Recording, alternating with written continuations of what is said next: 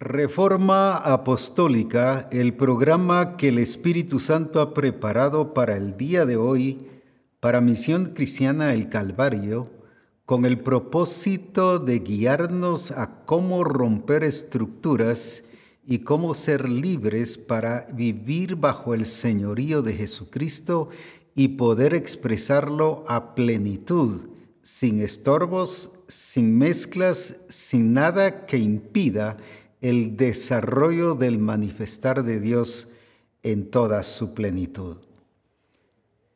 Es por ello que necesitamos mucho la dirección del Espíritu y la guía para que nosotros podamos romper estructuras y de esa manera vivir libres a, modo de que podamos expresar la gloria de Dios tal como Él ha requerido ¿Cuántos estorbos o impedimentos hemos tenido, limitaciones, y pensamos que son obras del diablo directamente, aunque él, está trabajando detrás de, pero eh, creemos que solo es un accionar del diablo cuando tiene que ver con nosotros y esto nos impide el desarrollo de una expresión del señorío de Cristo y de revelar a las naciones que Él es el Señor de señores y Rey de reyes. Hoy quiero comenzar con Marcos capítulo 7 y versículo 13 para que veamos la importancia de cuidar, de destruir estructuras que nos han dañado, que nos han afectado, que nos han limitado, nos han paralizado y por qué decir nos han esclavizado muchas veces, eh, impidiéndonos el desarrollo del plan y del propósito del Señor. ¿Qué Jesús es lo que les dice aquí a estas personas que están escuchando su sermón? Invalidando la palabra de Dios con vuestra tradición que habéis transmitido y muchas cosas hacéis semejantes a estas. Lo voy a volver a leer invalidando, que significa invalidar, no darle el valor, hacerla nula, dejarla, ignorarla. La palabra de Dios, pero ¿por qué se ignora? No por falta de conocimiento, sino las tradiciones, en otra versión dice costumbres que habéis transmitido y muchas cosas hacéis semejantes a estas. Ahora, veamos entonces ¿Cómo podemos invalidar la palabra de Dios?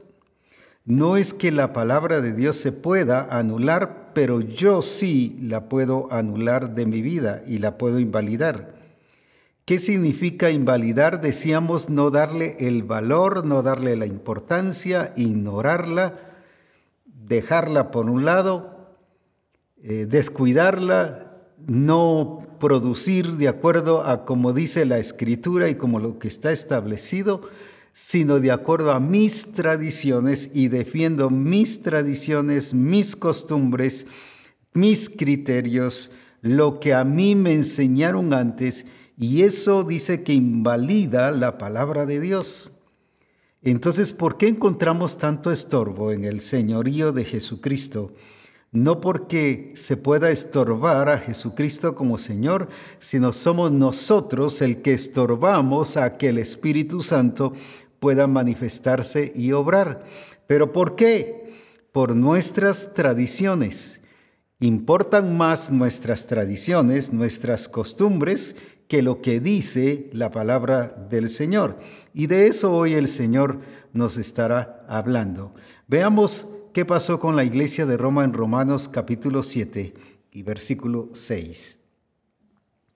Romanos 7, 6 nos dice lo que le pasó a esta iglesia.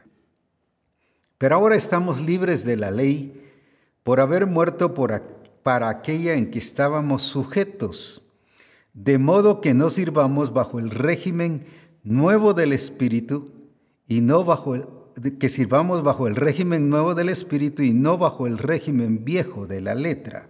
Vuelvo a leerlo. Pero ahora estamos libres. A eso nos está llevando el Señor. Pero por haber muerto para aquella en que estábamos sujetos, de modo que sirvamos bajo el régimen nuevo del Espíritu y no bajo el régimen viejo de la letra. ¿Qué le pasó entonces a la iglesia de Roma? No entendieron que no solo era, importante el fundamento, sino era importante la estructura.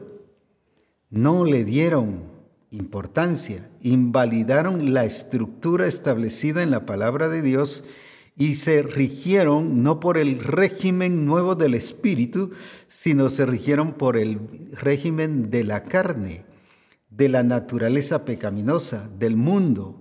Algo establecido en el sistema era el que regía la iglesia. Con razón en el capítulo 1 de Romanos solo lo menciono, dice que empezaron a adorar a un Dios que no conocían, a un Dios que, que aunque Él se expresó y se manifestó, lo invisible lo hizo visible y se les reveló a ellos y, sigue, y empezaron a adorar cuadrúpedos, reptiles. Imagínense hasta dónde cayeron y hasta eso los llevó a lo que hoy se está dando muy conocido, el cambio de género. Cada uno dice que perdía y dejaba según el orden de que el Señor había establecido en la persona y cada uno hacía lo que bien le parecía. ¿Por qué todo este desorden y por qué todo este caos? Porque el enemigo infiltró un sistema llamado religiosidad que hace que la iglesia crea que está validando la palabra de Dios y que está haciendo según lo establecido en la palabra, pero son solo tradiciones, son solo costumbres. Lo ejemplifico con esto. Cuando viene Pedro o el Señor le dice a Pedro, mata y come, y él le dice, no, no, no, ninguna cosa inmunda he comido jamás. Él empezó a defender sus tradiciones, sus costumbres, él empezó a defender su doctrina, su punto doctrinal, Empezó a defender lo que le habían enseñado como cultura, pero no estaba validando lo que el Señor le estaba diciendo. Y ahí le dijo, no, no, hasta que el Señor viene y le sigue hablando y él entonces va y hace lo que el Señor dice. ¿Cuántas veces nos pasa así? Quizás no decimos no, pero con nuestras palabras, pero sí con nuestras acciones, decimos no porque hacemos siempre lo que nosotros creemos que debe ser hecho, porque así me enseñaron, así es la cultura, así es nuestra tradición, así acostumbramos aquí, así hacen las demás congregaciones y empezamos a copiar, lo que los demás hacen, pero no lo establecido por la palabra de Dios. Entonces, ¿qué pasó en la iglesia de Roma? ¿Por qué cayeron en esa idolatría y en esa desviación de género y en esa desviación de adoración y cuántas cosas de corrupción que empezaron a darse? ¿Qué fue lo que permitió que dejaron el señorío de Cristo? Pero ¿por qué? Lo dejaron porque no se basaban en el nuevo régimen del Espíritu, sino se basaban en un régimen antiguo, el que ya había perecido y había fenecido en la cruz. Por eso viene el Señor y le dice a Pedro, no llames tú común lo que ya está limpio. Y diez años antes era que lo había libertado y Pedro seguía todavía con sus tradiciones y con sus costumbres. Eso es un punto muy importante, cómo nos dañan y nos afectan las costumbres que dice que hemos transmitido, que hemos dicho, que hemos transferido a otras personas de, como un legado. Y esas costumbres dañan mucho la iglesia.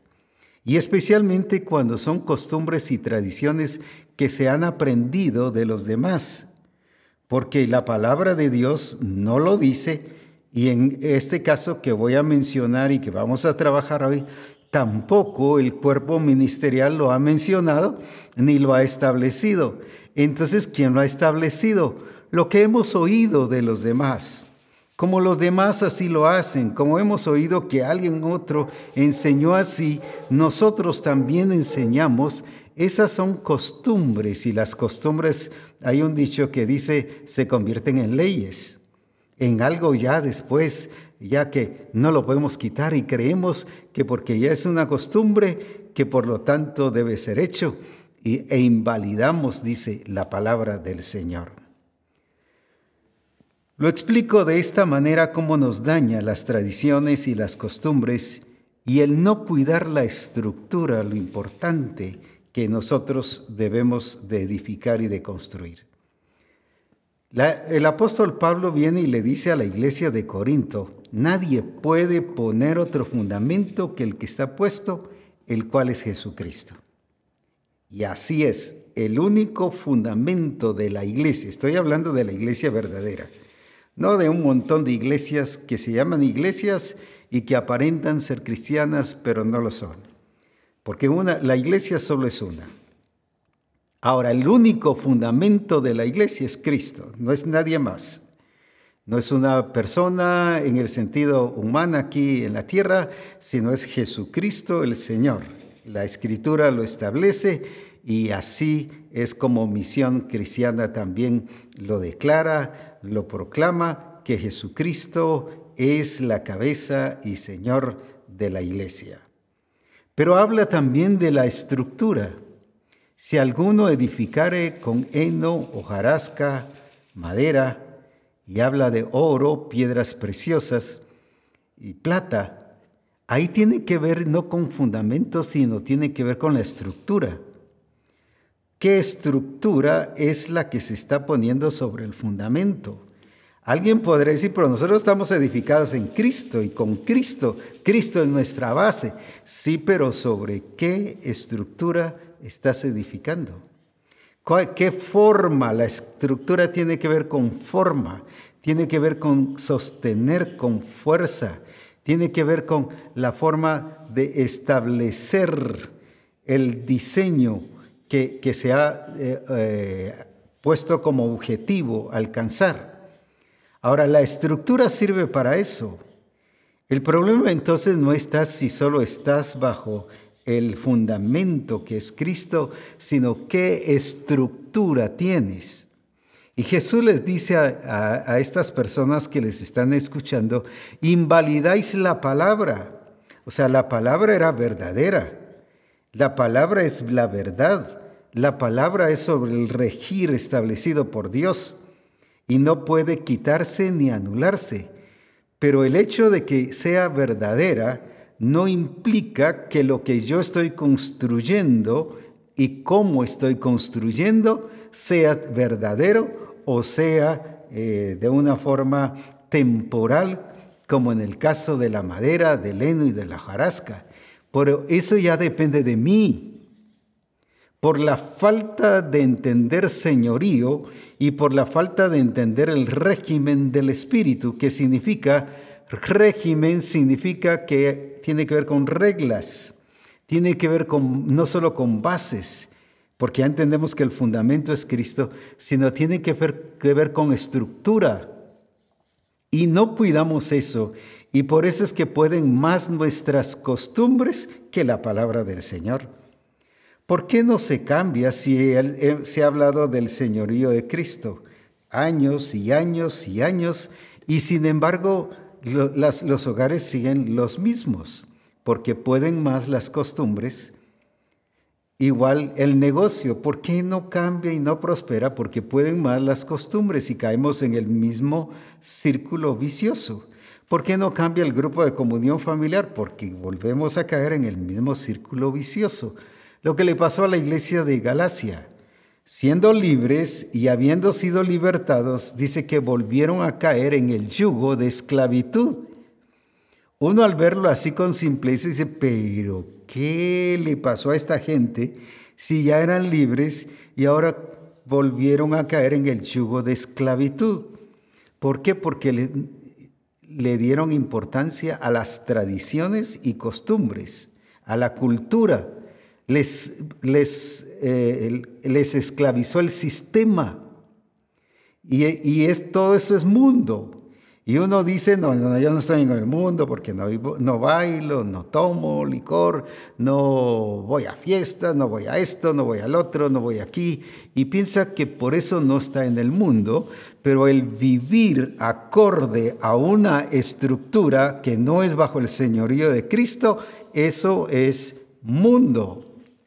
Entonces el mundo sí está metido en la iglesia.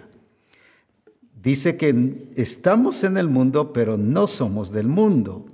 Lo que expliqué de la iglesia de Corinto, eh, lo que expliqué de la iglesia de Roma y de otras iglesias, la de Galacia, ¿por qué? Por eso le dice, no os conforméis a este siglo.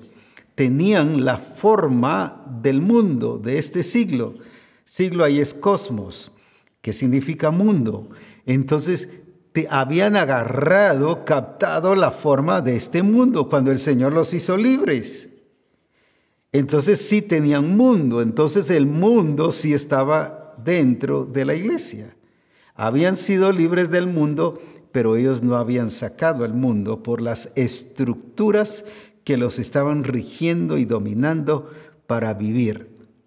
¿Por qué no cambiamos, como dije al venir al Señor, de un hogar desordenado, de un hogar donde el esposo es irresponsable o la esposa es falta de sabiduría. La mujer sabia habla la escritura. Y, cuántas cosas que, que, no se cambian en los negocios, en la empresa, eh, solo porque dejamos de tomar, pensamos que ya nacimos de nuevo y que esa es la gran evidencia, o, o porque ya ahora decimos menos palabras mentirosas o, malcreadas y que por eso ya estamos viviendo acorde al regir de Dios, cuando no, no es solo eso, es un estilo de vida que marca una vida que es totalmente eh, encausada en la verdad de Dios y que el mundo nos hace vivir esa vida diferente pero no el Señor. El Señor nos hace vivir la vida real, la vida verdadera, la vida centrada en Cristo, porque su vida es la expresión de la vida de Cristo. Y así nos pasa con muchas estructuras, que las prácticas, que las costumbres, lo que nos están haciendo es invalidar la palabra de Dios. Y hay, estructuras que tienen que ver con nuestra expresión como cuerpo de Cristo, pero hay otras estructuras que tienen que ver con nuestra expresión dentro del templo, en la localidad. No estoy hablando de localidad, de lugar, sino estoy hablando de la iglesia local. Una mala administración es sinónimo de mundo. Una eh, administración equivocada es sinónimo de mundo dentro de la iglesia. Y por eso no hay desarrollo, no hay crecimiento y, eso nos impide alcanzar el propósito de Dios. Porque o estamos edificando, fíjese que ya tiene que ver con estructuras, con heno, hojarasca, cosas temporales como madera, la madera con el sol se tuerce, el heno y la hojarasca se, se queman fácilmente, solo puro fuego, pero después ceniza. ¿Y cuánta gente hay así en las congregaciones que no, por eso no expresan la gloria del Señor? Somos temporales en sentido de temporales, no solo porque nos hayamos ido de la iglesia o de la congregación, sino porque dentro de la misma congregación ya dejamos de funcionar, dejamos de ser útiles no desarrollamos, no crecemos, pero ¿por qué? Si el Señor nos ha llamado a crecer, a fructificar y a multiplicar, pero ¿por qué no alcanzamos todos esos propósitos? Y, nos basamos, no es que nosotros queremos en Cristo y estamos en Cristo y nuestro fundamento es Cristo, amén, pero depende la estructura que estés utilizando, porque dice, si alguno edificare, Allá no es Dios el que está edificando, sino ahora soy yo el que estoy edificando. Es mi responsabilidad el quitar, el destruir. Por eso dice, invalidáis la palabra de Dios por vuestras tradiciones. Ellos, era la actitud de ellos, era la actitud de la gente. Lo que pasó con la iglesia de Roma dice que no tomaron el régimen del espíritu, sino siguieron bajo el régimen de la carne. O sea, era la actitud de ellos. Entonces lo que voy a estar hablando no es un problema de si es verdad el diseño o no es verdad, si es Dios el que nos está hablando o no, si quién es el que nos está guiando, sino es nuestra actitud la que afecta, la que daña, la que creemos que por ser cultura, que por ser costumbre, estamos en la verdad y que así me enseñaron y que así nos hemos movido y que ahora pues no puedo quitar lo que he enseñado. Claro que sí, el Señor nos llama a destruir fortalezas porque las armas de nuestra milicia no son carnales, sino son poderosas en Dios para la destrucción de fortalezas. Y yo he venido hoy a hablar aquí a Reforma, no a dar consejos, no a dar una predicación, no a dar un mensaje, no a dar una enseñanza, sino vine precisamente para destruir en el nombre de Jesús estructuras que se han establecido, que son humanas y que invalidan la palabra de Dios y que no permiten que el desarrollo de la expresión del señorío de Cristo sea visto y sea notorio en la iglesia.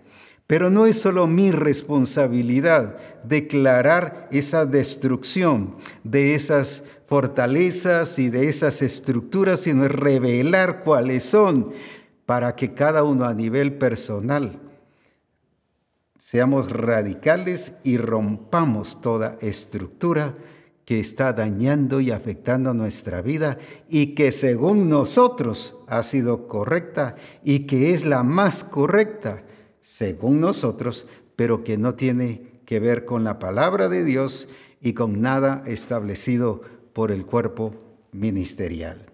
Quiero que veamos ejemplos prácticos, ejemplos que ya hemos empezado a mencionar, pero ejemplos que nos van a servir al verlo, al profundizarnos, no al interpretarlos, sino al ver cómo vivieron y cómo se expresaron, como vimos la semana pasada, cómo fue que Nehemías expresó el señorío de Cristo de una manera práctica. No hubo que interpretar, no hubo que ver qué decía el hebreo, qué decía esto, qué decía el otro, o qué dice cualquier otro eh, teólogo, sino allí en la escritura nos dice, y por eso es que toda, toda, toda estructura humana está basada precisamente en tradiciones, costumbres y en términos humanos, o que nos lleva a lo lógico o lo razonable, pero sé que hoy el Señor quiere que a nivel del Espíritu del Señor tomemos también una actitud de no invalidar la palabra de Dios, sino que sea válida en nuestra vida y que es la regla de fe que allí nos dice cómo vivir, cómo expresar a Cristo y no a través de costumbres. Pero es que aquí así lo hacemos, pero es que a mí me enseñaron así. Hoy en el nombre de Jesús se termina todo ello y sé que, por un momento el piso se nos va a mover, pero precisamente vine para eso, para moverles el piso, para que nos enderecemos y que nos coloquemos sobre la piedra firme que es Cristo, pero la estructura adecuada y correcta que edifiquemos para la gloria de Jesucristo. Hechos 9. Leamos aquí en Hechos 9, capítulo 10. Y voy a retomar el caso de Ananías cuando llegó con Saulo. Lo mencioné el lunes pasado y hoy quiero que lo veamos y que le saquemos el jugo y lo exprimamos. ¿Qué lecciones sacamos de allí? Había entonces en Damasco, donde dice que había, no dice ni en Jerusalén, ni en Antioquía, sino en Damasco un discípulo llamado Ananías, a quien el Señor dijo en visión, Ananías, y él respondió, heme aquí, Señor. Pero luego ya en el versículo 17 y 19, o leamos, y dice, fue entonces Ananías y entró en la casa. Vamos viendo los principios que nos van enseñando ahí. Y poniendo sobre él las manos, dijo, hermano Saulo, el Señor Jesús que se te apareció en el camino por donde venías, me ha enviado para que recibas la vista y seas lleno del Espíritu Santo. ¿Y qué siguió haciendo? Y al momento le cayeron de los ojos como escamas y recibió al instante la vista. Y levantándose fue bautizado. ¿Quién le bautizó? Pues Ananías. Ahora, y habiendo tomado alimento, recobró fuerzas y estuvo Saulo por algunos días con los discípulos que estaban en Damasco. Ahora bien, quiero que veamos un poco el historial de Damasco. ¿Cómo, cómo surgió esta iglesia de Damasco? ¿De dónde surgió esta iglesia de Damasco? Pero mire el calibre de discípulos que estaba formando la iglesia de Damasco. No eran discípulos todos temerosos, miedosos. Aquí nos revela Ananías cómo era esta iglesia, una iglesia sólida, firme, una iglesia de gente estable, de gente que sabía qué hacer, pero que se le había enseñado señorío y que se le había enseñado quién, cómo entender cobertura y cómo administrarla. Cómo entender cobertura y cómo administrarla. No, no se hizo problema, o para ser muy claros, como decimos aquí en Guatemala y en algunos países, no se hizo bolas, no se confundió, no era un, discípulo confundido y aturdido, sino era un discípulo muy claro de lo que tenía que, que ser y hacer, un estilo de vida muy correcto. Ahora, pero ¿cómo fue que esta iglesia de Damasco tenía este calibre de vida, esta calidad de vida, esta excelencia de vida, pero a los que formaba los formaba así. Qué lindo sería aprender mucho de esta iglesia de Damasco que realmente casi ni se menciona. Generalmente mencionamos Jerusalén y Antioquía, pero no mencionamos Damasco. Este pastor de la iglesia de Damasco se ve que era un pastor bien atinado, bien pilas, como algunos ya se les vino a la mente, un pastor equilibrado, con dominio propio, un pastor que entendía el señorío de Cristo, no lo manejaba a su manera, no por interpretación, sino un, pastor, si, si tenía esta clase de discípulo, era porque tenía un pastor excelente. ¿Qué nos refleja esto al ver nuestra condición y lo comparamos? ¿Por qué los discípulos no son de este calibre? Porque a nosotros como ministros de Dios, como pastores, nos ha hecho falta perfeccionar a los santos para la obra del ministerio. Nos ha hecho falta ocupar nuestro lugar de modelos, pero también, eh, como decíamos, de modelo de ser ejemplo en dominio propio, en templanza, en sabiduría, en llenura del Espíritu, en la unción de Dios, y cómo expresarla y vivirla. Cómo administrar el señorío de Cristo. Y vamos a estar viendo uno y dos casos de cómo manejaron el señorío de Cristo de una manera tan sabia y tan perfecta. Hoy en día, si nosotros hubiéramos pasado alguno de estos ejemplos que vamos a poner, les aseguro que nos hubiéramos hecho un conflicto tremendo. Confusión, pero por la estructura que estamos viviendo que parece buena, que parece correcta y que nos sentiríamos mal incluso al pensar que no debe darse así e incómodos, pero precisamente el Señor hoy nos pone en esa incomodidad para que hayan cambios y que podamos levantarnos y edificarnos. Veamos entonces este calibre, esta calidad de discípulo. ¿Pero por qué? No por arte de magia. Es porque fue formado. Y especialmente fue formado bajo el señorío de Cristo. ¿Dónde vemos el señorío de Cristo? En muchos, muchos ejemplos aquí de lo que ya estuvimos leyendo. ¿Y, y cómo lo vemos? Tenía razón Ananías si, había llegado el rumor de que iba a llegar una persona, en este caso Saulo, que iba con el propósito de ir a apresar a la gente que había en Damasco y llevarlos presos. llevarlos cautivos y algunos matarlos, hasta llevaba orden, una orden del sumo sacerdote. ¿Quién no iba a pensar en eso y, recordar eso cuando el Señor lo está enviando a orar por él? Porque él no sabía lo que había sucedido con Ananías, con Saulo. Ananías no sabía lo que le había pasado en el camino, pero sí sabía porque el rumor se había llegado, viene uno aquí a matar y a sacarnos y a sacar la iglesia y a llevarlos secuestrados y a otros presos y a otros matarlos. Pero esa, esa experiencia no la sabía, entonces por eso fue que él expuso eso. Mire, uno que entiende señorío es uno que también tiene libertad de hablar. No es callar, no es decir nada y a quedarse callado, yo mejor no digo nada para no tener problema, sino que sintió la libertad de expresarse. Ese es uno de los puntos muy importantes dentro del señorío de Cristo. No anula a las personas, sino nos da la libertad de expresarnos. Claro, cuando alguien ya tiene una actitud de contrariar, de atacar, ya eso ya es otra cosa.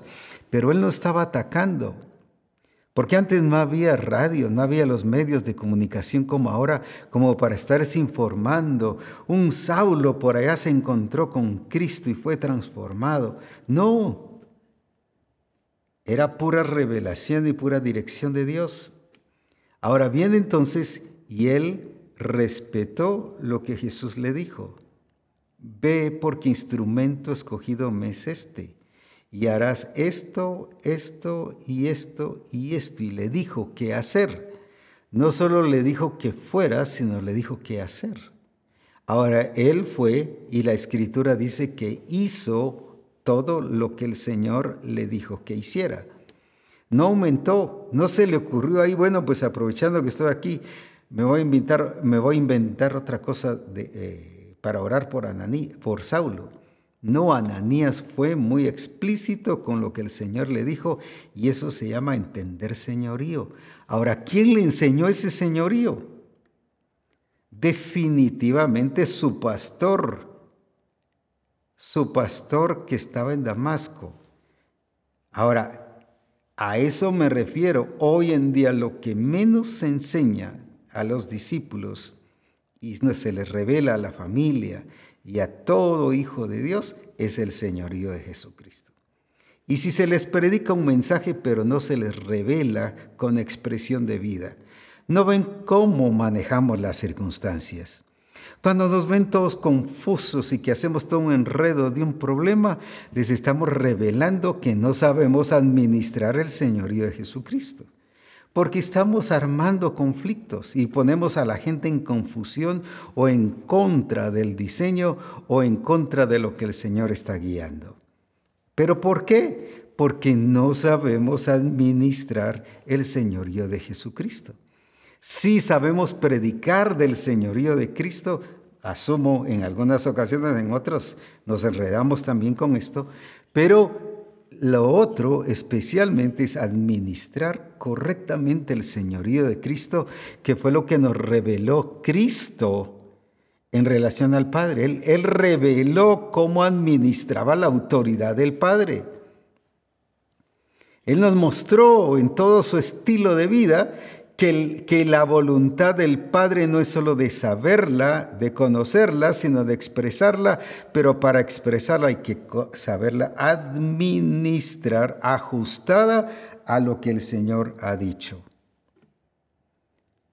Ellos se invalidaban la palabra por sus tradiciones, pero Jesucristo validaba la palabra por no solo su conocimiento de la voluntad de Dios, sino por su rendición, su sometimiento y su práctica bien administrada, porque sus estructuras estaban bien establecidas. Sabía en qué momento obedecer al Padre, sabía en qué momento también hacer las cosas. Por eso dijo, dad al César lo que es del César Ahí no está invalidando la autoridad de Dios, ni está poniendo al César como lo más importante, sino lo que está haciendo es colocar cada autoridad en su lugar. Y eso es administrar correctamente el señorío de Cristo. Eso es poder expresar con calidad, con, con excelencia, con madurez real el señorío de Jesucristo. Pero ahora veamos entonces o continuemos con Ananías. Una demostración de excelencia, de calidad, de realeza a nivel del reino de Dios administró el señorío. Pero ahora viene, y me encanta eso porque dice que después de que le bautizó, le llevó, dice, con los hermanos o con los discípulos de Damasco lo integró a la iglesia. ¡Uh, mire qué belleza! No lo dejó ahí, ah, bueno, ya está convertido, ahora que el Señor mire cómo, y a donde usted quiera ir, donde usted sienta ir, mira Saulo, donde, donde querrás ir. No, lo integró a la iglesia. Pero no era una integración solo para presentarlo como hacemos muchas veces. Miren hermanos, por favor, paren un momentito, aquí les presento al nuevo discípulo, al nuevo Hijo de Dios, ya creyó, se bautizó y ahora aquí se los presento. No era solo presentación, fue integrado a los asuntos de la iglesia y sabe qué es lo que me gusta, dice, y pocos días estuvo ahí en Damasco. ¿Cómo logró? Se recuerda que hablábamos de Nehemías que en 52 días logró preparar a la gente, conocer el ambiente, conocer el caos en que vivía, la preparó y la organizó y construyeron los muros, pero ¿por qué les alcanzó el tiempo? ¿Cómo encuentro a un, a un Ananías ahora que le alcanza el tiempo para fundamentar? A un Saulo que era religioso hasta lo sumo, y no solo era así religioso eh, eh, de práctica, sino era porque conocía mucho sobre las leyes, las costumbres, las tradiciones y podía enseñar muy bien sobre todo ello. Y además conocía filosofía, había sido preparado bajo los pies de Gamaliel, o sea, bajo una enseñanza de, un, de una cultura eh, de filosofía que extravía y que aísla y que hace nulo a Dios y por eso es que convierte a las personas en ateas. Ahora imagínense qué influencia en pocos días, porque dice que no muchos días estuvo esa vez, al punto que ya después viene el apóstol Pablo y dice que él volvió él volvió nuevamente a Damasco. Si leemos ahí en Galatas 1.17, nos dice que él volvió a Damasco, pero ¿por qué fue atraído por esa iglesia? ¿Qué fue lo que le produjo el testimonio de los hermanos? Hoy cuando llega un recién convertido y les presentamos, mire aquí, y empieza a ver primero nuestro semblante, nuestra actitud, algunos caras de enojados y jóvenes, pero se ven viejitos de, de, lo a veces resentido o molestos que están y, y, se ve a veces la pantomima y la, y, la forma en que viven y, que uno hablando del otro y más bien se ahuyenta la gente. Sin embargo, esta iglesia impactó tanto la vida de Saulo que nos dice que él regresó. No subí a Jerusalén a los que eran apóstoles antes que yo, sino que fui a Arabia y dice, y volví de nuevo a Damasco. ¿Por qué volvió de nuevo a Damasco? Antes de integrarse a cualquier otra iglesia, ¿por qué se sintió atraído por la iglesia? Ah, porque vio el amor, porque vio la templanza, vio la sabiduría, vio la forma de relación tan sana no había pleitos, no había conflictos, no había ninguna tensión entre ellos, pero hoy lo primero que ven son los conflictos. Y una, una entrega superficial o a medias. Ven que sí se entregaron a Cristo, pero en algo, pero no en todo. Sin embargo, eso fue lo que cautivó la atención y el corazón de Pablo de una iglesia bien centrada. Lamentablemente no se nos dice quién era el pastor aquí de esta iglesia de Damasco.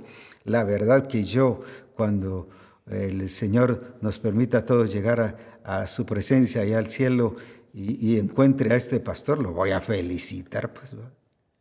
Un pastor que bien atinado, que logró enseñarle, logró formarlo no solo a Ananías, sino a toda la iglesia, la tenía bien formadita, no en su vida congregacional solamente, sino bien enseñadita en su vida de iglesia como cuerpo de Cristo, al punto que un filósofo a ese nivel, que uno que antes era perseguidor de la iglesia, que uno que tenía tantas ideas y conceptos y estructuras religiosas, le pudieron ser votadas y anuladas para que solo reconociera a Jesucristo el Señor, porque hubo un discípulo que modeló correctamente, pero también una iglesia que ganó el corazón de Saulo. ¿Cuántos desean regresar a su iglesia donde se entregaron al Señor?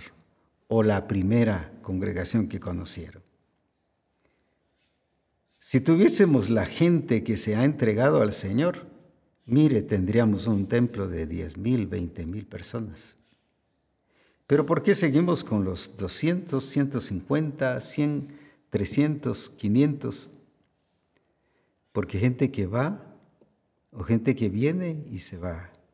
Alguien decía en, en los templos hay tres puertas, una de entrada y dos de salida. Se nos van. Mire, se entregaron 10. Ah, qué buenísimo, gloria a Dios. Pero uno pregunta a los 15 días, 20 días, un mes. Mire, ¿y dónde están? Ah, se fueron, solo uno nos quedó. Solo uno nos ha quedado y está medio, medio todavía. Pero ¿por qué esta consistencia? ¿Por qué esta, esta firmeza? ¿Por qué fue que, que, no solo fue la conversión o el encuentro con Jesucristo, que ahí le puso el fundamento, sino porque este discípulo, Ananías, y esta iglesia sabía la importancia de las estructuras? Y usted dirá, pero ahí no dice nada de eso. Bien la refleja. ¿Por qué tenía una estructura de señoría de Cristo? El regir, el régimen del Espíritu era la estructura que él manejaba y no solo él, sino toda la iglesia. Con razón la calidad de vida de discípulo y la influencia que pudo tener en pocos días. Y no solo con su testimonio, no solo lo que le modeló, sino lo puso firme, sólido, pero también lo pudo integrar a la congregación. No hablo de integrar, como dije, solo para que se congregara, sino lo hizo partícipe, vio el modelo de iglesia, de relaciones, de convivencia, de oración, de ayuno, de búsqueda al Señor. Por eso es que en Jerusalén dice que perseveraban en la oración, perseveraban en la comunión los unos con los otros. O sea, los hermanos no solo los discípulos no solo se convertían, sino los integraban a la oración. Hoy en día, por ejemplo, hay grupos de oración en la congregación.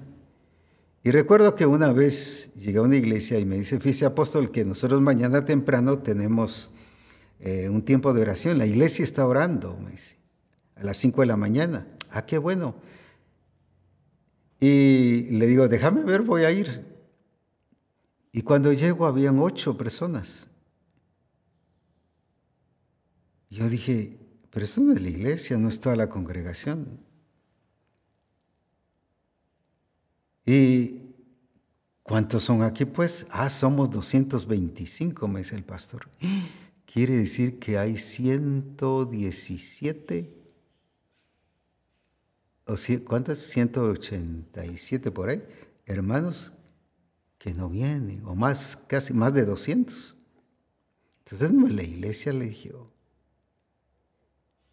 Es solo un grupito de oración y me estás diciendo que la iglesia viene a orar y así vine yo entendido. Yo esperaba ver los 225. Y solo porque creemos que tres o cinco están orando, ya toda la iglesia está orando. Esas son las falsas estructuras de religiosidad que el enemigo ha permitido que se establezcan en la iglesia. Viera, la iglesia está creciendo, así, qué buenísimo. ¿Y cuántos se han convertido? Dos. Pero la iglesia está creciendo, los hermanos están evangelizando. Pero quiere decir que solo dos hermanos evangelizaron a dos. ¿Y los otros dónde están? Esas estructuras falsas, conceptos falsos que no existen, porque si solo dos se han convertido, voy a decir así, manejando el número 225, quiere decir que los demás están sin qué hacer, sin hacer nada. Pero la iglesia está creciendo, pues. Estructuras falsas que estamos manejando que solo son pura fantasía, pero hoy el Señor las quiere derribar en medio de nosotros. Y no solo esas, sino quiero que veamos qué más siguió manejando aquí Ananías. Manejó muy bien y a este punto es donde quiero darle fuerza hoy. Y sé que aquí, como dije, nos va a mover el piso, pero gloria a Dios si pasa y me alegraría. Si no pasara, me preocuparía, me afligiría, pero sí eh, es para votar este principio que ni la misión lo ha enseñado, ni la palabra de Dios la ha enseñado. Viene el Señor y se le aparece a Ananías. le habló en visión. Y le dice, ve. ¿Qué dijo Ananías? Dice que se levantó y fue. ¿Qué hubiese dicho usted? A ver, lo quiero dejar pensando un ratitito. En relación a cobertura, ¿qué hubiera dicho usted? Bueno, el Señor me habló en visión, pero se lo voy a ir a contar a mi pastor. Y si el pastor me dice que vaya, voy. Y si me dice que no, no voy. Pero entonces, ¿quién manda? Si el Señor es la autoridad, o es el pastor o es el Señor. Ah, yo ya sé que algunos brincaron, sí, pero la escritura dice, obedeced a vuestros pastores, pero también dice, obedeced a vuestros padres obedeced a las autoridades. Y nos habla de obedecer en diferentes casos. O sea, no dice obedeced solo al pastor. Y yo sí felicito a los hermanos que obedecen a sus pastores, pero no que están limitados con una cobertura falsa de que solo el pastor es el único que tiene que determinar lo que el Señor quiere que, que cada uno de nosotros hagamos. Ese sí es el error y la falsa o la religiosidad que se ha infiltrado que se llama mundo y que hay pastores que les ha encantado y la han fomentado. Por ejemplo, hay pastores que dicen, no, no, si yo no digo que haga algo, no, nadie lo debe hacer. Si yo no autorizo que vaya a visitar a tal hermano, no lo debe hacer.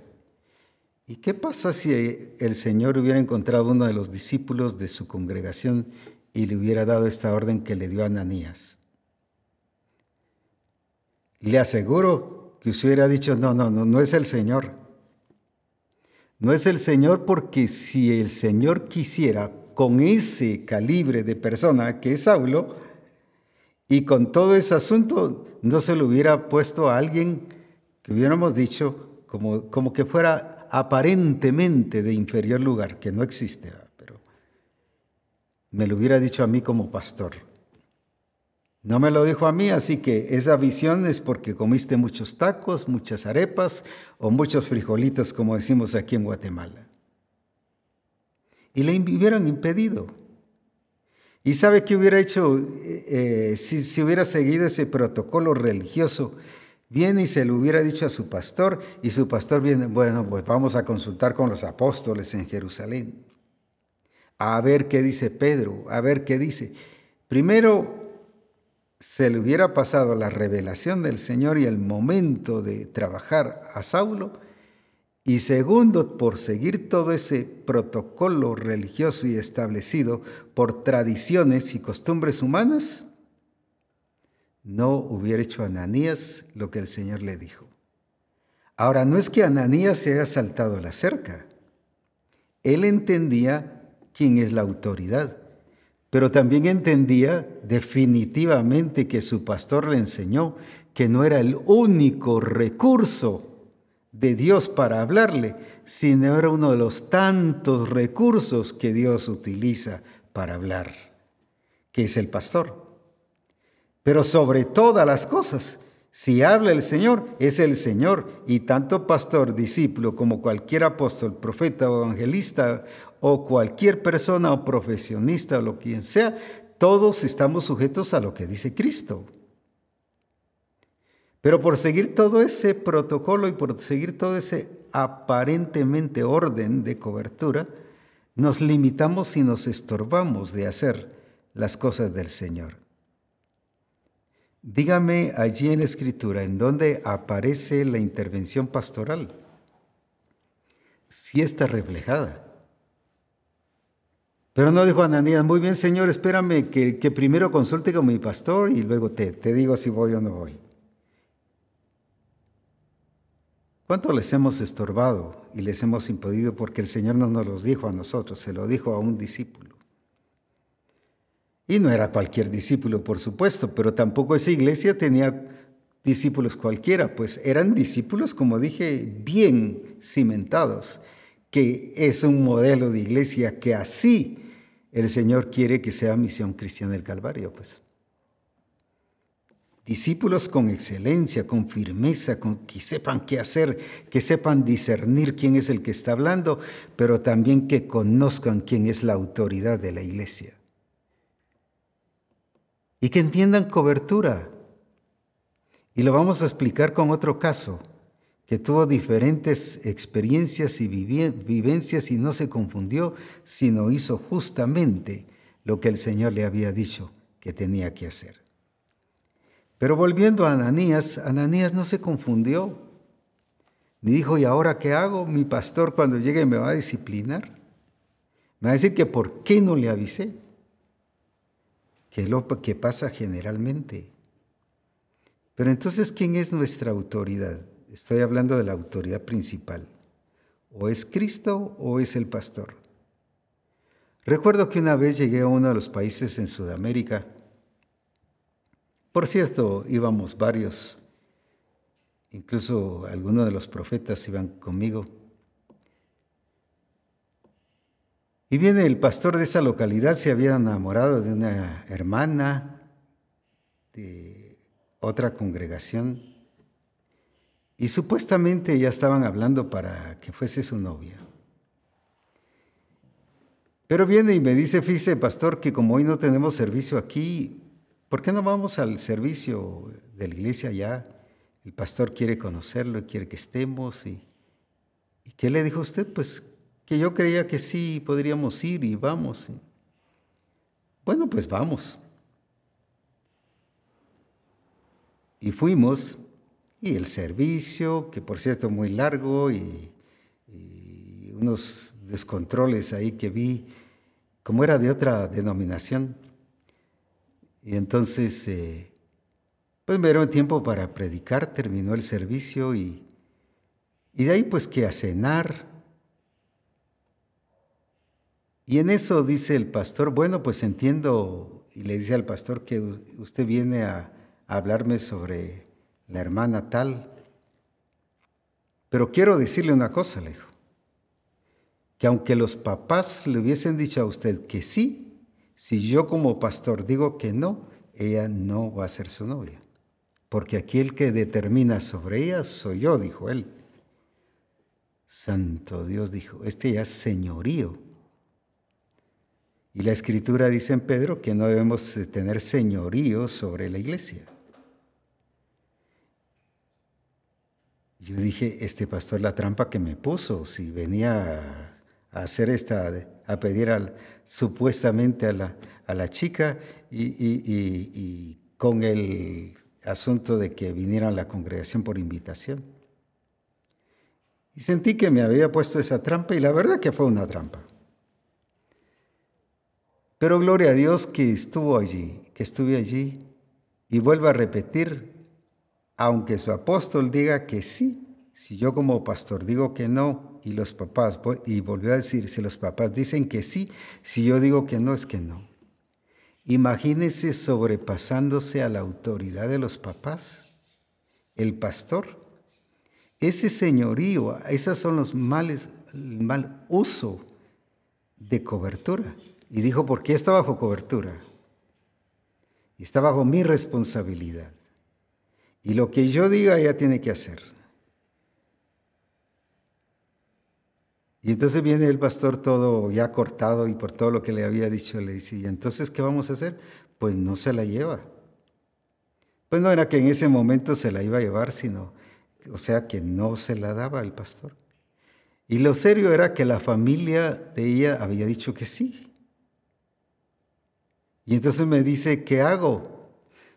Pues fue usted el que se metió a este lío, arreglelo usted, pues va, yo no voy a estar metiéndome en fuegos que, que nada que ver, le dije. Usted ya sabe el diseño y está metido en este otro diseño, así que o se ajusta y después sufre las consecuencias o sencillamente ahora toma una decisión radical.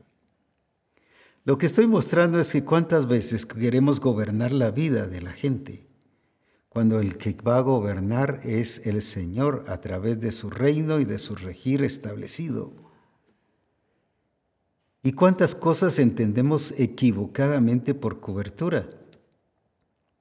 Cuando eso no es cobertura, eso ya se llama señorío, dominio, control. Que ya es el pastor el que está manejando la vida de la gente.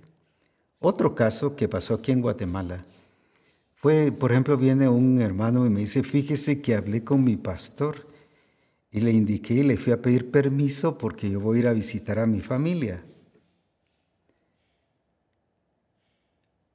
era de uno de los departamentos y voy a visitar a mi familia en Guatemala aprovechando mis vacaciones. ¿Y qué pasó? Pues viene mi pastor y me dijo que no me daba permiso. Si él quería, me daba permiso y si él quería, no me daba permiso. Pero si es tu familia, además son tus vacaciones. Sí, pero como, como usted sabe que es cobertura, entonces yo ya no fui. ¿Y cuántas iglesias hay confusas así? Porque, y le dije, te voy a contar una cosa, y llamé al pastor, y te lo voy a decir delante de él porque no quiero decirlo escondidas. Pastor, ¿cuántas veces has ido a la capital y has ido a visitar a tu familia? Ah, muchas veces, dijo él. Él solo cayó ahí. Muchas veces. ¿Y cuántas de esas veces me has dicho a mí y me has pedido permiso para ir? Pues la verdad es que ninguna. ¿Y cómo le dices a él que no vaya? Cuando tú no lo haces. Ah, pues como, como no está establecido, pero ¿por qué si lo estableciste aquí en la iglesia? Son de esas tradiciones y culturas humanas y señorío que queremos mantener sobre las familias. Si es su familia. Aunque hayan sido inconversos la familia, la familia es familia, es por papá y mamá, no es porque sean cristianos. Entonces, ¿cuánto, ¿cuánta equivocación hay de lo que entendemos por, por cobertura? Y nos limitamos. Pero yo quise hacerlo delante del hermano, aunque aparentemente lo puse en vergüenza. Y después me dijo, ¿cómo no me habló en secreto? No, cuando Jesús le dijo a sus discípulos, dejad que los niños vengan a mí, y que los discípulos estaban estorbando, no los llamó en secreto, se los dijo en público, le dije. Así que por eso yo lo estoy haciendo. No es imprudencia mía, fue imprudencia tuya, pero quise decirle algo que tú no estás haciendo que no tiene solvencia ni autoridad para decirle así, ni a la iglesia, no solo a este hermano, ni a nadie más. Porque equivocamos cobertura. La otra es nadie va a enseñar algo que yo no le diga que va a enseñar. Imagínense aquí quien le enseñó a Ananías fue el Señor. Les dirás esto, esto y harás esto, esto y esto. No fue su pastor el que se lo dijo. Pero porque él entendía cobertura, una cobertura sana, no equivocada, sino una cobertura donde entendía muy bien el regir de Dios y que entendía que Jesús es el Señor, pero también entendía que su pastor era una autoridad que le había enseñado correctamente y a discernir quién le estaba hablando. Pero hay otro caso que me gusta y que hay diversidad de expresiones ¿Y cómo supo manejar esta situación? A eso me refiero a la preparación del discipulado en relación al señorío de Cristo que debemos darle a las personas. Veamos el caso de Felipe cuando llegó a Samaria. La escritura nos dice que cuando Felipe llegó a Samaria, en Hechos 8, iba producto de una persecución, pero los que fueron esparcidos iban por todas partes anunciando el Evangelio. Entonces Felipe, descendiendo a la ciudad de Samaria, o sea, era uno de los esparcidos, les predicaba a Cristo. Qué importante que les predicaba, les predicaba a Cristo. Y la gente unánime escuchaba atentamente las cosas que decía Felipe, oyendo y viendo las señales que hacía. Ahora veamos este otro calibre o este otro que la excelencia del discipulado y de la enseñanza que le habían dado a Felipe.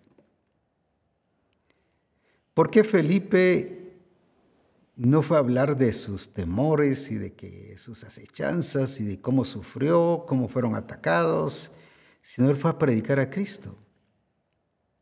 La persecución no provocó el evangelismo. El evangelismo él lo hizo porque era su estilo de vida. Era lo que hacía en Jerusalén. Por eso dice en Hechos 6, y el número de los discípulos se multiplicaba en gran manera, porque la gente era, era evangelizadora. No había una comisión de evangelismo, sino toda la iglesia los apóstoles y los 120 y los 3000 los habían preparado a que toda la iglesia tenía que ser evangelizadora. Hoy, ¿por qué la gente se va a otro país o se cambia de zona o se va a otro lugar? Y lo que menos va es a evangelizar porque no se le ha sido enseñado que la evangelización es un perfil no por una capacitación, sino por la naturaleza de Cristo en su vida. Porque es la genética ya la escritura dice fructificad y multiplicad, nos hizo productivos no por capacitarnos o por los diferentes seminarios que recibamos, sino porque la genética de Cristo es multiplicadora. Por eso es que usted siembra una semilla, voy a poner el maíz, siembra la semilla y se empieza a multiplicar. Germina, crece y da fruto. ¿Pero por qué? Porque ya es su genética. No recibió ningún seminario. El maíz sencillamente actuó conforme su naturaleza. Y eso fue lo que hizo Felipe. Entonces aprovechó las oportunidades para ir a evangelizar y llega ahora a Samaria y empieza a revelar a Cristo. No habló de Cristo, no de una conferencia de Cristo, sino que dice que les predicaba a Cristo. ¿Pero qué Cristo? Cristo el Señor. Pero esa preparación, ¿dónde la recibió? En la iglesia de Jerusalén. Voy a volver a decir así, mire el calibre de discípulos que eran formados tanto en una como en la otra iglesia. ¿Será esa calidad de discípulos que estamos nosotros produciendo?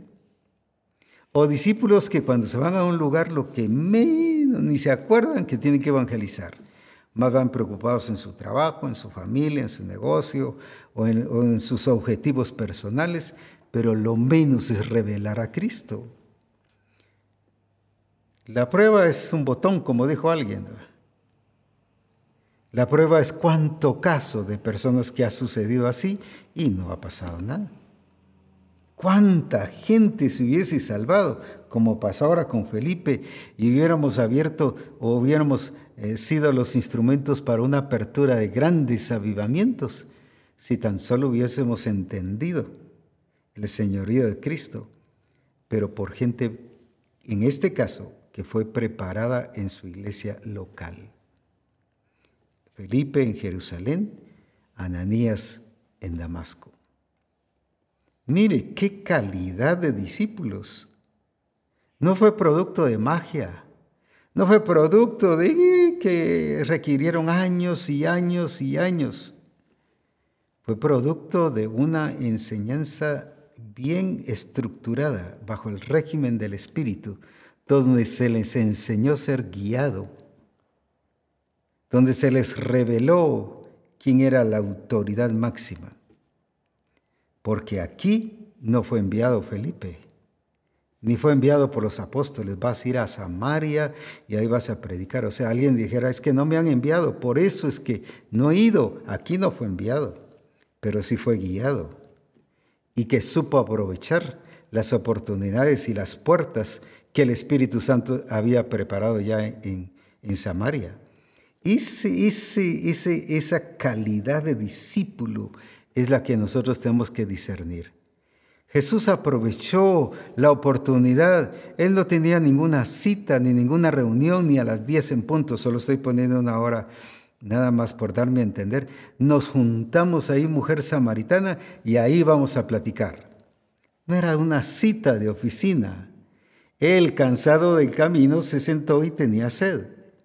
Pero aprovechó la oportunidad. Él entendió que el Padre le estaba guiando precisamente a hablarle a esa mujer y la aprovechó. Lo mismo hizo Felipe. Pero ¿quién le enseñó todo eso?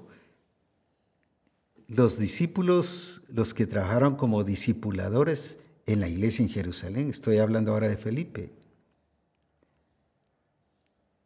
Cuánta enseñanza y perdemos tiempo con tanta teoría y tradiciones y costumbres y cosas que, perdemos el tiempo cuando esas cosas que son esenciales las pasamos por alto. Y como dije, no era un perfil por conseguir un asunto de una producto de una capacitación solamente, sino era el perfil por la naturaleza que tenían y que la estaban expresando. Era para ser, para luego hacer no era solo para hacer, no era un profesionalismo, ni un trabajo de una profesión que había que ejecutar, que necesito capacitación para tal cosa, o para este otro, o para este otro, para este otro, y para este otro, y capacitaciones de un sinfín de cosas. Aquí una capacitación integral.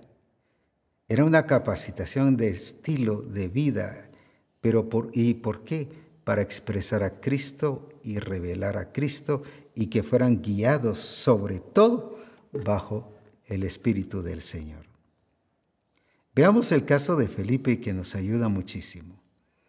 Cómo nos orienta, yo dije, cualquier discípulo de las demás iglesias, incluso un alto porcentaje de discípulos de Misión Cristiana del Calvario se hubieran confundido aquí en este caso, con la idea que han tenido de cobertura manejándola de que solo es el pastor el que tiene que decir las cosas. Veamos en qué momento aquí hubo una intervención pastoral. Como dije, nadie lo envió, ningún apóstol, ningún profeta, ningún evangelista. Él iba porque era uno de los esparcidos por la persecución. El Espíritu Santo lo llevó ahí. Y mire qué mover del Espíritu Santo. Pero ahora, ¿qué nos dice las escrituras que pasó allí? Leamos en Hechos 8, 4 al 6. ¿Qué es lo que Felipe empezó a revelar y a enseñar? Pero los que fueron esparcidos iban por todas partes, no contando sus aflicciones y sus conflictos y sus penas, no iban con una actitud de víctima iban por todas partes. No era solo Felipe, sino los que fueron esparcidos. Era toda la iglesia entrenada a revelar a Cristo. Por todas partes anunciando el Evangelio. Y antes de leer el siguiente versículo, la pregunta es, ¿a cuántos tienes entrenados así y perfeccionados? No es un grupo de evangelismo. Todos los que salieron hicieron lo mismo. ¿Por qué? Porque fueron perfeccionados exactamente en lo mismo, el señorío de Cristo. Ahora, ¿qué dice que hizo Felipe? Entonces Felipe, descendiendo a la ciudad de Samaria, les predicaba un sermón de Cristo. ¿Verdad que no? les predicaba a Cristo. O sea, no solo lo iba predicando, sino lo iba revelando con su vida, con su testimonio, con su entereza, con su firmeza. Y, todo, y, todos los de Samaria, pues si este viene huyendo y, y, en vez de hablar y sentirse víctima, nos viene a predicar de un Cristo redentor y salvador y Señor de todas las cosas. Qué impacto, qué influencia la que empezó a obrar. Ahora pregunto, ¿quién lo mandó para ahí? ¿Qué pastor lo envió? Oh, cualquier pastor después al regresar lo hubiéramos llamado. ¿Por qué fuiste Felipe? Te he dicho que si yo no te envío, no debes ir. Eso es falta de cobertura, eso se llama rebelión, eso se llama desobediencia, carnalidad y cuántas cosas hubiésemos resaltado. No hubo intervención a nivel de nadie que tuviese un don ministerial. Era el Señor y el Espíritu Santo llevándolo allí. Y él lo que fue a expresar fue eso, porque él entendía de quién era guiado. Porque Romanos 8:6, 8:14 dice que los que son guiados por el Espíritu del Señor, estos, no todos, los que son guiados por el Espíritu del Señor, estos son hijos de Dios. Algunos lo entendemos a la inversa, lo voy a leer a la inversa. Porque los que son hijos de Dios, estos son guiados por el Espíritu del Señor. Como un complemento como algo que es algo adicional de que si somos hijos de Dios podemos ser guiados o no. No, la evidencia que somos guiados por el Espíritu del Señor, o que somos hijos de Dios, es que somos guiados por el Espíritu. Y ahí dice, volviéndolo a leer ya correcto, que nos dice, estos que son, porque todos los que son guiados por el Espíritu de Dios, estos son hijos de Dios. La pregunta es, ¿qué estamos revelando? ¿Hijos de quién estamos revelando? Pero ¿qué es lo que revela hijos de quién somos? Del quién somos, del quien somos guiados.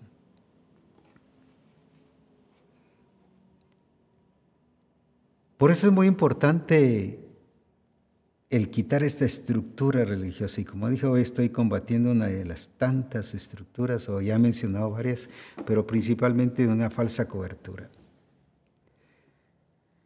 Pero veamos cómo le enseñaron a Felipe también a manejar el entendimiento de ser guiado. ¿Qué nos dice aquí en el versículo 26 y 27? Felipe entendió que el Espíritu del Señor lo había llevado a Samaria. El, asunto fue el, efecto y, y, los frutos que vio ahí, la gloria de Dios y un Espíritu de Dios moverse. O sea, fue notorio que el Espíritu de Dios lo había llevado. Pero ahora veamos qué pasa aquí. Un ángel del Señor habló a Felipe diciendo, levántate y ve hacia el sur por el camino que desciende de Jerusalén a Gaza, el cual es desierto. Entonces él se levantó y fue, y sucedió que un etíope, eunuco funcionario de Candace, reina de los etíopes, el cual estaba sobre todos sus tesoros y había venido a Jerusalén para adorar. Ahora veamos esto otra vez, volvamos al versículo 26. ¿Quién le habló? Un ángel del Señor. Nosotros hubiéramos dicho un momentito, un momentito. Yo solo escucho directrices de mi pastor, no de un ángel. Y si un ángel me habla, pues yo se lo voy a decir a, él. Él sabía vivir regido y sabía discernir si este ángel era del Señor o no. Ahora, ¿quién lo estaba dirigiendo y quién le estaba dando directrices? O cualquier religioso hubiera dicho también, no, no, no, no, yo solo del Espíritu del Señor recibo órdenes, de ángeles no. Y si Cristo se me aparece, entonces yo sí voy a hacer. Si no se me aparece Él, yo no voy a hacer caso. Algunos se van a un extremo y otros a otro extremo. Pero aquí fue un ángel del Señor. El apóstol Pablo también nos dice que cuando iba navegando hacia cierto lugar, y que había una gran tormenta y que la gente pensaba que el barco se iba a hundir, un ángel del Señor le habló. Pero ¿por qué sabían manejar y administrar este señorío de Cristo? Cualquier eh, discípulo hoy en día hubiera dicho, no, no, no, no, un momentito. O es el Espíritu del Señor que me habla o es un ángel. Pero dos, no, no, no, nada de eso. Y nos hubiésemos confundido. O hubiéramos aceptado a uno o hubiéramos aceptado al otro, y rechazado uno y rechazado al otro. Y, por fin no hubiéramos hecho nada. ¿Y cuánta confusión hay eso? O es el Espíritu Santo o es el, el ángel del Señor el que me va a decir las cosas. Pero ya dos que me digan cosas diferentes, aquí no.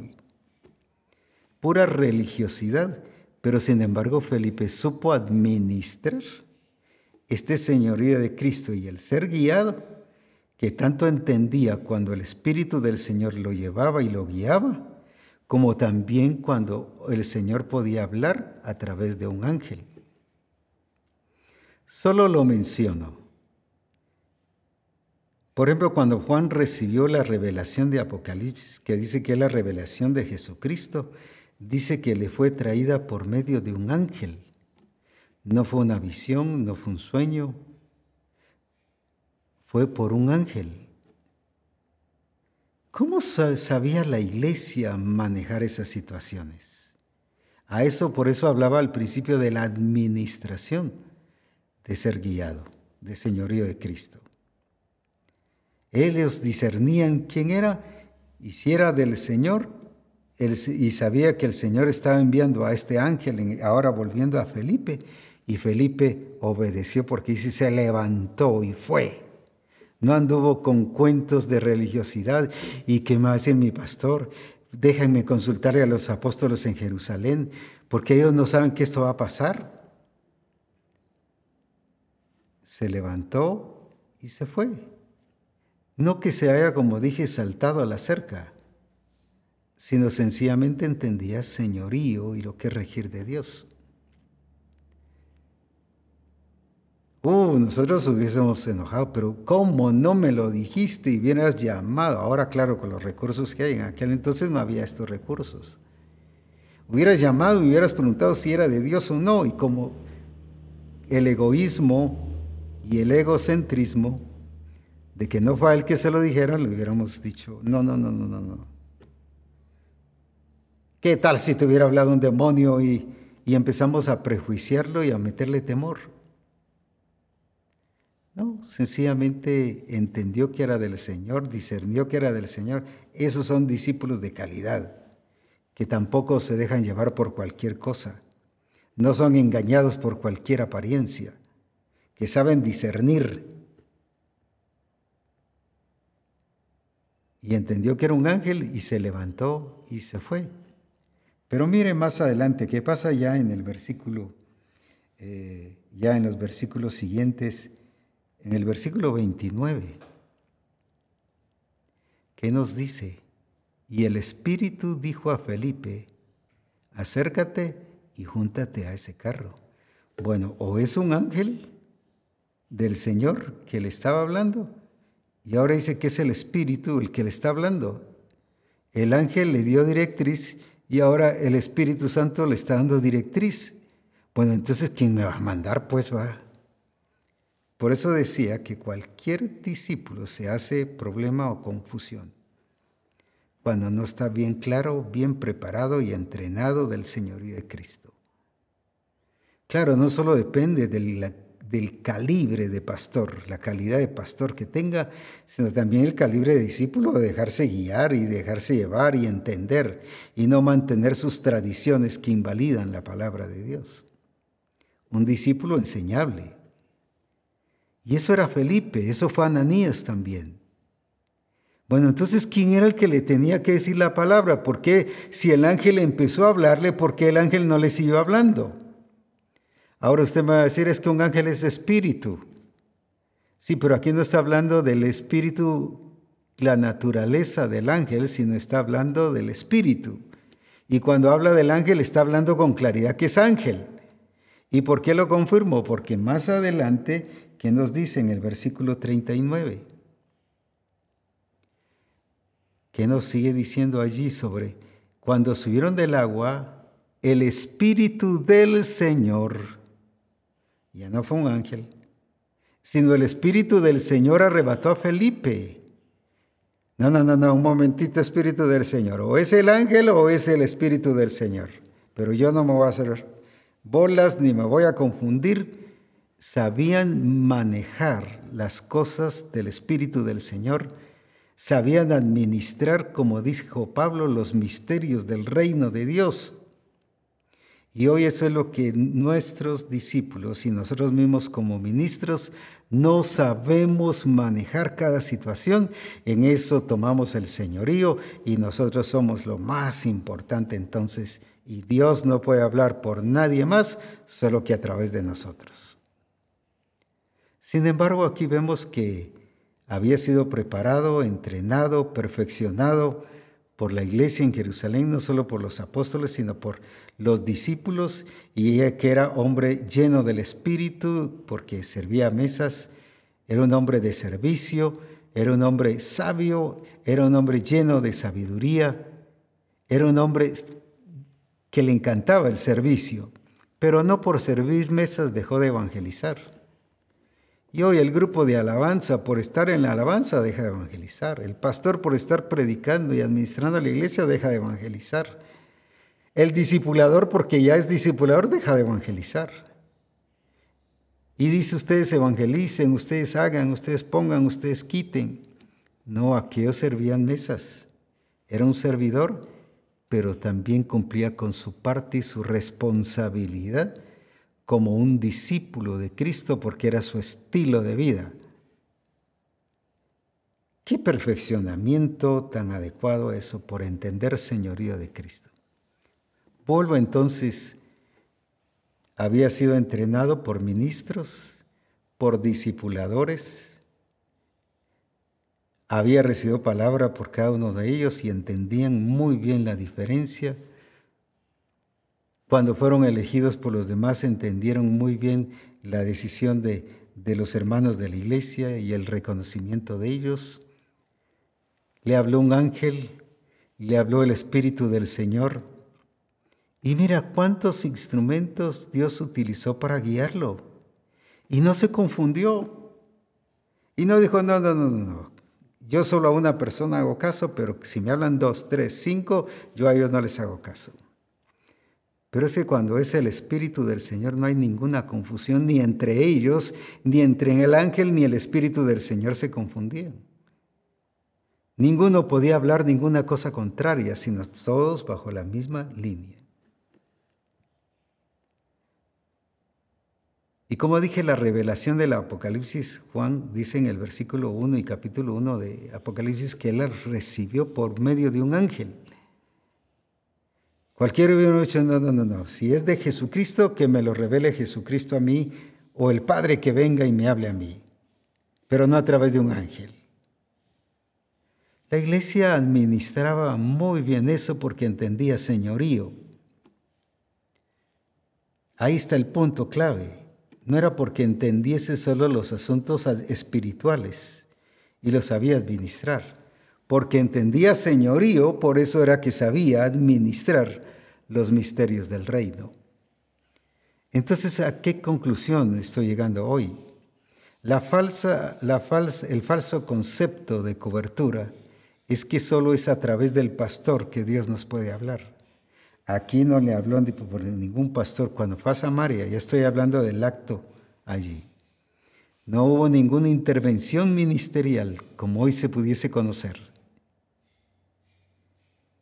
sino fue una intervención del Espíritu del Señor, de ángeles del Señor y de cómo se manifestó y se expresó Dios a través de las vivencias y realidades que experimentó no solo Felipe, sino la iglesia de Samaria también.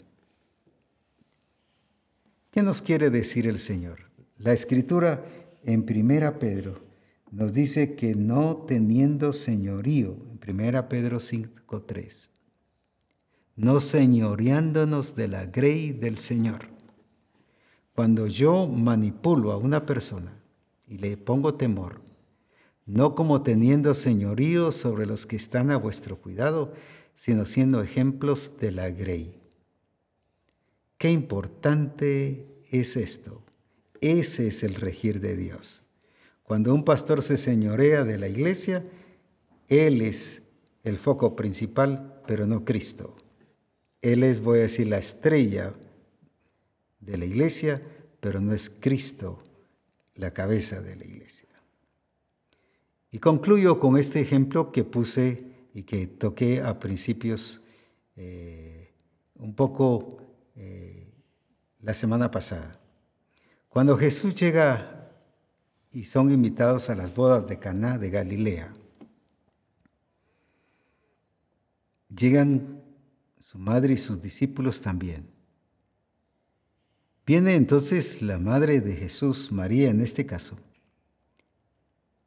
y le dice, vino no tienen.